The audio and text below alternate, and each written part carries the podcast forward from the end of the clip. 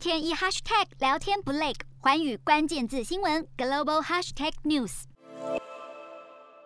阿拉伯联合大公国目前跟多数中东伊斯兰国家一样，实施星期五及星期六为周末的制度。之所以是休周五、周六，是因为星期五是穆斯林的聚礼日，下午要到清真寺聚礼参拜。不过，从明年元旦开始，阿联政府将修改制度，将周末改为星期六、星期日，接轨西方国家。星期五的工时则在距离之前的中午结束，只要上半天班，等于是将一周的工时缩短为四天半。这让阿联成为全球第一个每周工时少于五天的国家。新制度将在公家机关跟国营企业强制实施，学校也适用。民营企业可以自行设定每周的上班日，但外界预估也会一起跟进。